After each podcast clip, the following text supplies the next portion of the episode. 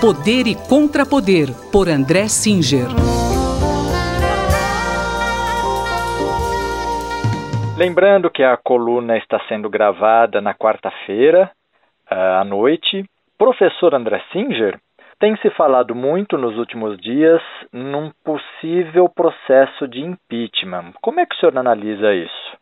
Bom, a razão é, dessa, desse aumento de, de conversa em torno de um eventual processo de impeachment decorre da participação do presidente nas manifestações do último domingo, em particular uma manifestação no último domingo, 19 de abril, em frente ao quartel-general do Exército, em Brasília, no qual ele discursou conjunto de militantes aglomerados que pediam o fechamento do Congresso e o retorno do ato institucional número 5. Eu estou me baseando no relato é, do UOL é, sobre o acontecimento. Então, nesse dia, ele teria dito frases como: não queremos negociar nada, todos no Brasil têm que entender que estão submissos à vontade do povo brasileiro, chega da velha política, acabou a época da patifaria, agora é o povo no poder essa participação do, do presidente numa manifestação declaradamente a favor da intervenção militar, do fechamento do Congresso,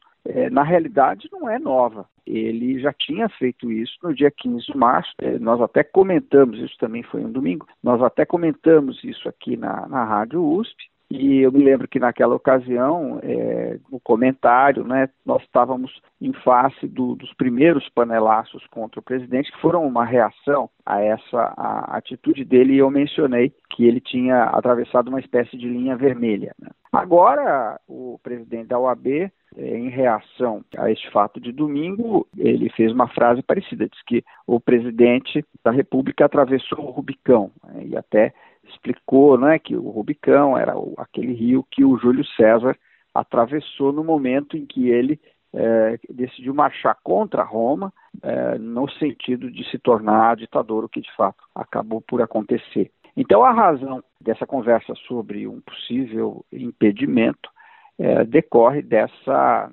dessa, digamos, recaída, né, se é que se pode dizer assim, do presidente numa manifestação é, de natureza autoritária, agora com o agravante de ter se dado na frente do quartel-general do Exército. Agora, isso foi no domingo. Na segunda-feira, ele voltou atrás. É, é verdade. Na segunda-feira, ele, é, é, falando no sentido contrário, disse que, é, no que depender dele, democracia e liberdade acima de tudo, e ainda acrescentou: o pessoal geralmente conspira para chegar ao poder, eu já estou no poder.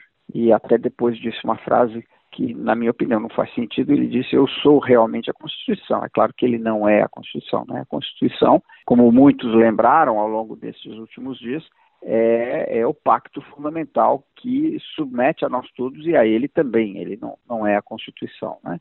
Mas é, é, ele, ele acrescentou: peguem o meu discurso, não falei nada contra qualquer outro poder.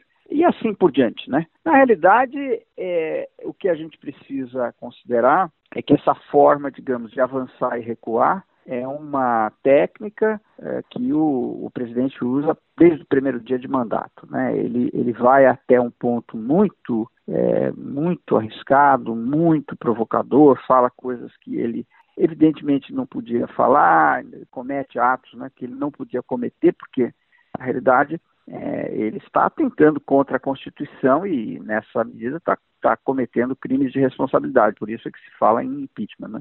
E depois ele recua, como se não fosse nada. É, o problema, me parece, é que a essa altura, setores crescentes da sociedade, nós já estamos falando disso agora já há mais de um mês, né? estão é, indispostos a aceitar esse tipo de, de jogo. Né? Essa é a razão pela qual eu acho que o tema do impedimento veio para ficar. É, a gente sabe que o processo de impeachment é um processo complexo, depende do presidente da Câmara, depois depende de uma grande maioria na Câmara e do Senado. Então, nada disso é algo simples nem rápido, mas eu não algo me diz que isso é um, um tema que entrou na pauta e não vai sair.